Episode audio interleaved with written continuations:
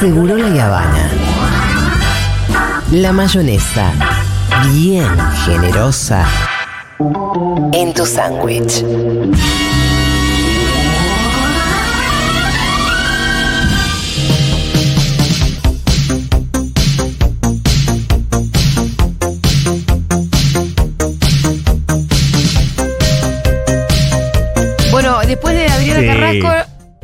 Luca Fauno. No, Ella es mucho, este programa es No, mucho. increíble. No, no, no. Hoy vengo, vengo en un mood más, más bardero. O Sí. sea, sí, ¿Viste sí. muy sí. punky también? No, o sea, viene punky level es tranca. Porque hoy arrancamos así. Sí. Ayer fue el Día Internacional de la Salida del Closet. Ajá. Mientras hacemos una intro, Sí. vamos a pedirle a la gente que mande al 1140 66 00 00. Vamos a ir con tres consignas closeteras. Bien. Closet. Que nos manden audios, sobre todo audios de cómo salir del closet, Bien. que nos cuenten. Me interesa, eh, historias con el closet. Historias closet. Dos, si alguien quiere salir del closet ahora y nos quiere mandar un audio. Ah, nos gustaría ver esa sea, salida si también. querés, capaz lo puedes hacer con un eh, seudónimo. No importa. Como quieras salir del closet, hacelo en el 1140 66 0000. Y una tercera opción que es consultorio. Que tiren, che, no sé qué hacer con Preguntas esto. de algo. Sí, no, de closet. closet, claro. De closet. Sí, que puede ser mi novio está en el closet, no me ¿Qué deja conocer a su familia, me echa las Uh, pelotas. no me lleva, soy el amigo. Me lleva como el amigo, me encanta. Soy el amigo con asma, porque tipo estoy en la habitación y es como, Ah. "Che, creo que tu amiguito, te- llévale un puff. Amigo con A. El amigo con asma sale mucho. Eh, bueno, mientras nos mandan mensajes al 1140 66 0000, ¿sabes que Anduve investigando en la historia del closet. En inglés se dice el coming out day, el Sí. día de la salida y demás. Y coming out tenía que ver, ¿saben con qué? Con en los años, o sea, sí, 20, 30, 40, 50, en los bailes de alta sociedad, cuando una muchacha joven pasaba ya a estar en una edad de casamiento, Sí, la presentación en sociedad. se llamaba el coming out de la debutante. Claro. Que era medio exhibirla adelante Para que alguien la elija. para que alguien la case. Exacto. O sea, para, o sea, para poder mm, invocar eh, y clavar tipo familia. Es una especie de ritual donde la piba se empilchaba, bajaba unas escaleras en una fiesta donde se presentaban como en sociedad, pero eh, por estar en edad de merecer. Total, ya quisiera yo. Salía así toda empilchadita. Eh, sí, yo podría hacer mi, mi- El, bueno, el viernes en Fiesta Fervor, me podés llevar vos, Julia, a hacer como un coming out. Dale. Ahí a ver, a ver qué pico. Perfecto. Hicimos un. Hicimos una sección de, de este programa. Ah, durante- eh. un programa especial hicimos durante meses. Es verdad. Amando a Fauno. ¿Saben que, Fauno. ¿Saben que el, justo el jueves pasado Hay que casi... materializarlo ahí. El jueves, ¿se acuerdan que es de Río Negro? Casi nos cruzamos el jueves. No, ¿y qué pasó? Me colgué, no agarré el celular yo. Ah, bueno. Eh, ¿Pero en dónde casi te cruzas el juego? en, esto Era que- un churrazo, esto- ¿te acordás? Sí, eh, en Drácula. Fuimos a ver Drácula, el musical. ¿Y él estaba ahí? y fue nave nodriza de trolos. O sea, Ah, claro. O sea, habló Pepito. Habló Pepito Dijo, "Calla, Siria. Pepe". Eh, te juro que yo me, me emocioné. Igual Pepito seguía hablando y yo me fui. Porque como Pepito no estaría terminando. Aparte de por sí, Drácula dura como tres horas. Claro, y después Pepito. Y bueno, eh, lo que estuvo interesante es que todo esto de los debutantes y este coming out de estas damiselas, ¿quién lo canceló? En el año 58, la reina Elizabeth II sí. lo canceló. Se dice que era porque no querían que se mezcle tanta gente, viste, como niños ricos y demás, es con la realeza. Porque esto medio que ameritaba, ¿entendés? llegaban- Claro, podía no ser noble, con guita. Claro, que entraba a hacer mezclas, pero bueno, lo cancelan. ¿Qué pasa? En la salida del closet, después, no se sabe bien cómo se le agregó lo del closet, pero en los años más o menos, eh, creo que eran como los 50, en los 60, 70, también se hacían los balls eh, de LGBTs, los balls gays. Entonces se hacían esas reuniones y un poco como parodiando eso, las personas gays salían en un coming out en esas fiestas. Medio que si vos llegabas y eras de los nuevos y te traía algún amigo, te hacía. Pero un coming como- out interno, vos podías estar dentro Claro. del closet, pero en la fiesta, bueno, por supuesto que abrirte. Total, pero hacían como esa. Bueno, en realidad, no sé si es tanto parodia, sino también es como, che, yo lo quiero vivir y lo voy a vivir. Como hacemos en los ballroom. Yo en un ballroom, cuando camino a la runway, cuando hago pasarela, no estoy haciendo una pasarela, no estoy haciendo una parodia de las pasarelas internacionales. No. yo Es tu estoy. pasarela. Claro, yo lo estoy dando todo en mi pasarela, como lo ha dado mi familia el sábado que hubo una gran bol y ganaron ahí mis. mis- Ah, muy bien. ¿Vos mis- yo, también? No, yo fui a acompañar que había debut de. Hay el All Way, que es el que hago yo, Sí. el Boca me gusta. Había una categoría que era Master y Baby.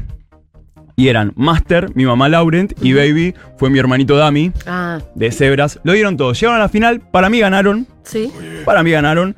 El jurado decidió que había ganado la otra pareja. Oh, Ah, pero, Pero bueno. ¿cómo se define esto? Como el No, no, no. No, es el jurado. O jurado. sea, es el jurado ahí. Musical- 50 puntos para Gryffindor, listo. Claro, es el jurado, o sea. Pero bueno, es subjetivo. O sea, quien gana el Grand Prize, quien gana el premio es la opinión subjetiva de cinco jurados. No, no es el mejor. Es el mejor para esos cinco jurados. Para mí, los mejores fueron mi mamá Laurent y mi hermano Dami. Pero también ganamos otras categorías. Dicho esto, podemos seguir con el concepto. Sí, sí, sí. Eh, después la salida del closet, ¿por qué se instaló el 11 de octubre? Se instaló para recordar la segunda marcha de LGBT que se había hecho en Washington.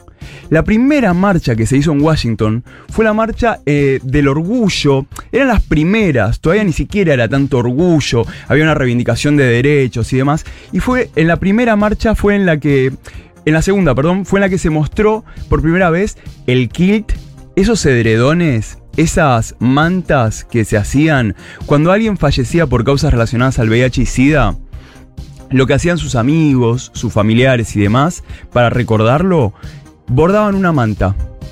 Y en esa manta bordaban recuerdos, fotos, imágenes que representen a esta persona que se ha ido. ¿Por qué? Muchas veces incluso porque ni siquiera estaban los cuerpos. Sí, es una tradición sajona también. la- la de- Eh, pero esto lo hacían como, o sea, con esta, con esta remembranza y con esta idea, porque, por ejemplo, acá lo hemos contado de la isla de Hart en Nueva York, que era muchas veces donde iban los cuerpos NN. O sea, porque a veces eso, a veces las familias ni siquiera tenían el derecho a encontrar ese cuerpo. Y bueno, en esa marcha del orgullo se mostraron, pero miles de kills. Dijiste que por cuestiones relacionadas al SIDA, con lo cual, eh, ¿de qué año estamos hablando? Estamos hablando del año 1988. Ah, mira. El 11 de octubre de 1988 fue cuando se celebró por primera vez el día de la salida del closet. Y antes de pasar a, a- a los hermosos audios que nos están llegando, me parece muy importante que cuando hablamos del closet no hay que romantizarlo.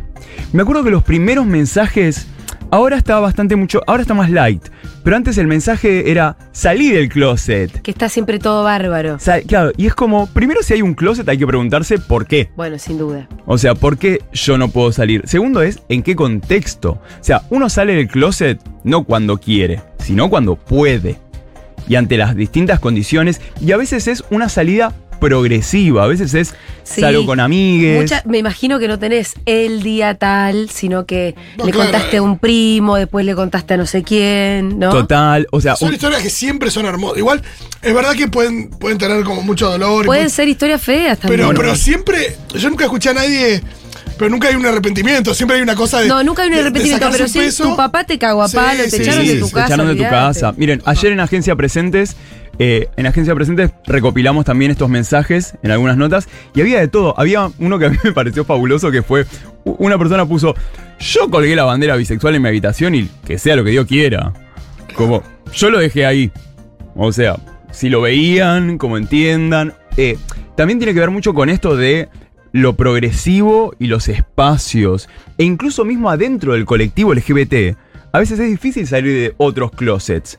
Por ejemplo, closet bisexualidades, closet trans. A veces, ¿cómo comunicas eso? Porque también hay que desromantizar la idea de espacios seguros.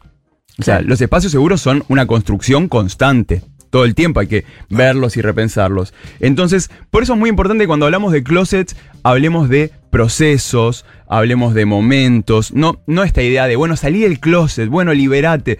No, no somos una canción de, de Paulina Rubio. o de Disney. Claro. Che, tenemos un montón de audios. Va, ¿eh? uy, muchos, esto me muchos, hace muchos, muy muchos. feliz. A Así ver. que yo te diría que arranquemos. Arranquemos. Mi primer salida de closet fue llorando en un boliche muy ebria y diciéndole a una amiga que que me sentía mal y que nadie me iba a querer por ser bisexual. Eh, por suerte mm, no fue así y las, el resto de salidas no fueron de esa manera. Qué hermosa. Esos pedos llorones te Sí. amo. Adelante. Hola, Fauno. Hola. Yo la verdad nunca, nunca, nunca salí formalmente del closet, sino que directamente empecé a salir con mi ex y ya normalicé el hecho de que éramos novios y ya todo el mundo lo normalizó y no tuve que explicar absolutamente nada. Simplemente lo tomé no, tan normal como creo que es. Me bueno, gusta pero esa, ¿eh? ponerte de novio en un Claro, punto es, ponerla es ahí. tu salida. Sí, sí, llegas con hola mi novio. Sí, bueno. claro. Es, es una, está buena esa, me gusta. Y sí, sobre todo porque además estás enamorada. Eh. Ay, amigues, mi salida del closet fue muy trágica.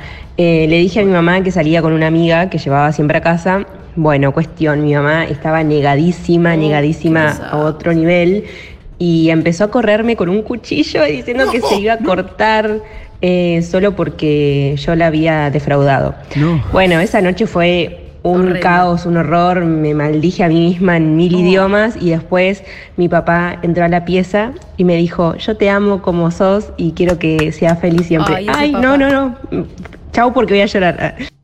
No, ¿Qué pasó hermoso. con la mamá después? Quiero saber. No, claro, la mamá la habrán calmado, le habrán dicho Sandra calmada. Esas mamás siempre después terminan calmándose. Sí, es que es eh, también, a ver, de vuelta, son procesos. Lo que pasa es que, claro, te lo tenés que bancar el proceso. Pasás momentos de mierda, esto de que te tenés que ir de tu casa.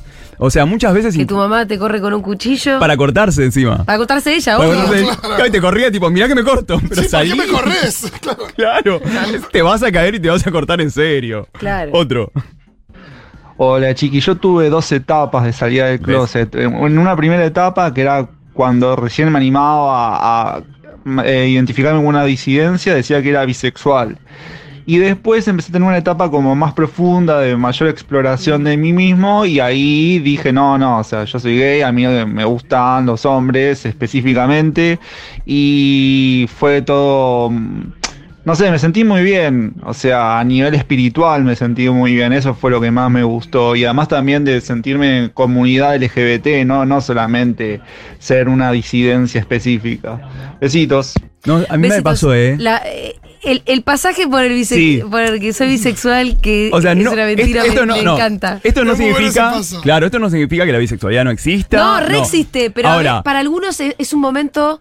para mí era como de menos impacto. Claro, Genera o menos sea, impacto, sí. se supone mí, que ¿eh? genera menos Pero porque impacto. Yo tenía como romance, yo me enamoraba mucho Mm. de pibas.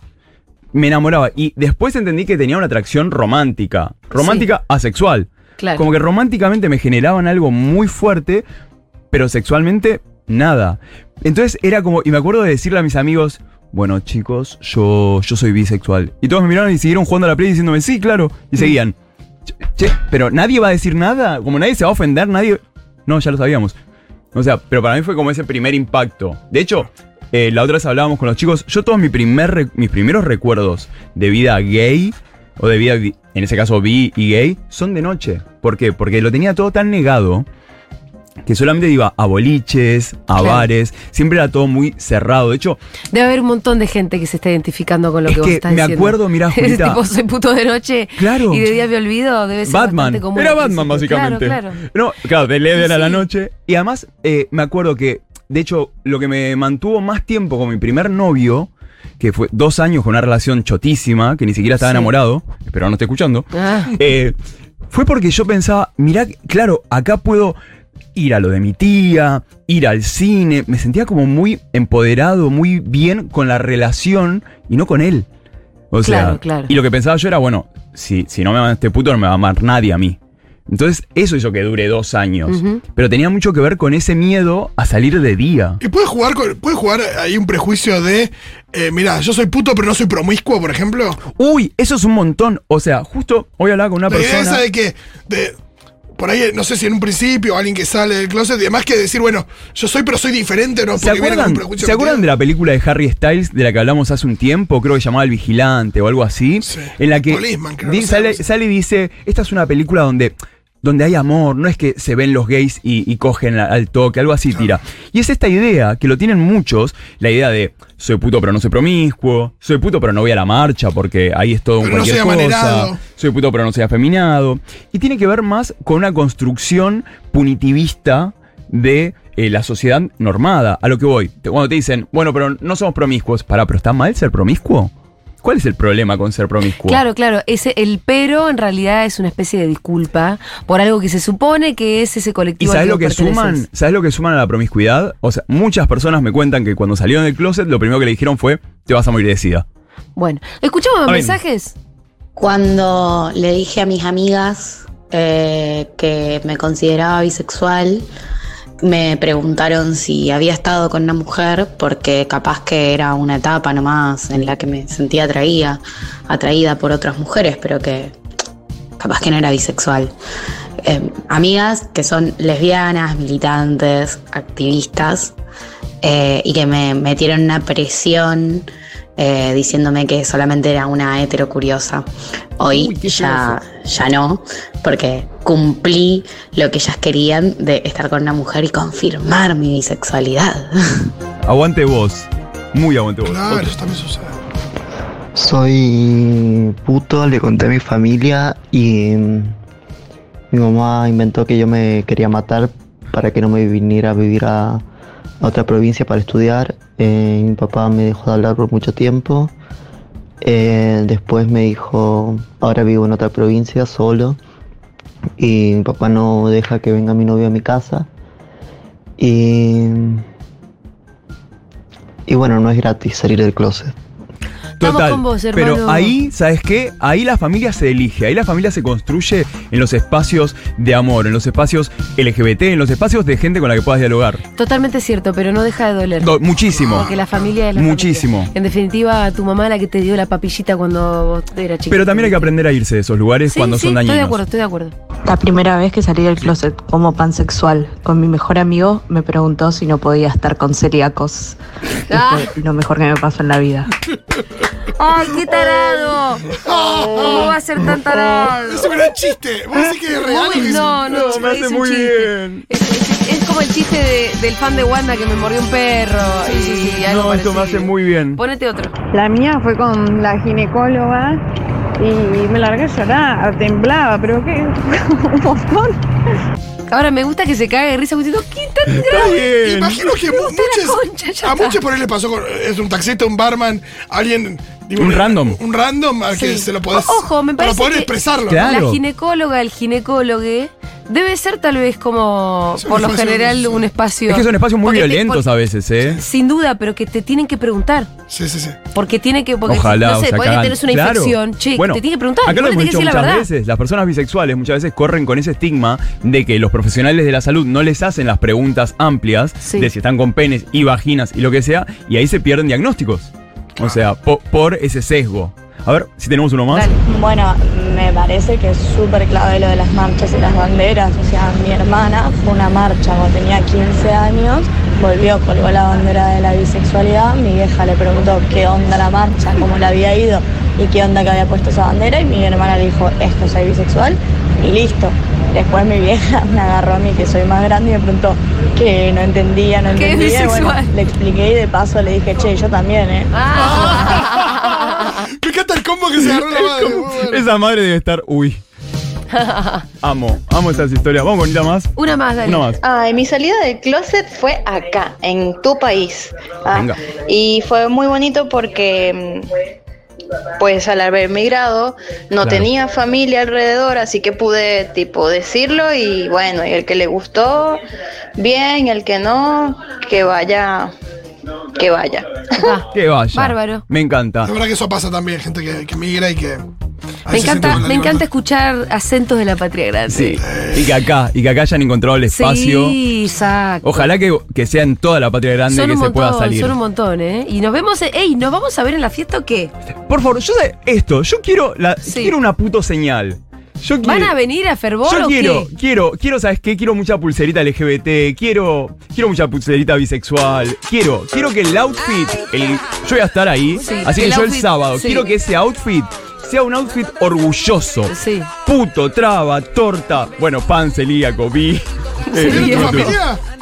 Seguramente venga la familia, estamos Pueden ahí. hacer. No, ya sé que no está anunciado ni nada, pero. ¿Podemos llegar a ver algún tipo de perfo? Sí. ¿Se puede subir al escenario a la familia? Se puede- sí, fami- obviamente. No, bueno, Tiene un calle muy la alto. familia. No, se puede hacer, todo se negocia. O Hay sea, que- hay que ahí estoy con asegurarlas. Rosu. Sí, ahí estoy con Rosu. Ah, con Rosu tejiendo. Excelente. O sea- Che, entonces no se pueden perder las fervor. No. Las entradas están en Passline, hay código de descuento para socios de la comunidad. Dale, métale, que es este sábado, sábado 15. Este sábado. O sea, este sábado. Este sábado. Yo además, ¿sabes qué quiero? Quiero que empiecen a subir outfits y nos arroben Ay, me en gusta Twitter. eso. Que Me nos gusta. muestren, pero ojo, no puesto, ¿eh? Por ahora quiero cama y ropita.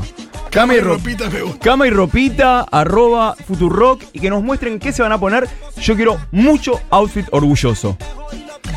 Quiero agradecer además a Despiértate Carola. Nos mandó una combinación de sus mejores tortas. Uy, me encanta cuando llegan los petit foux.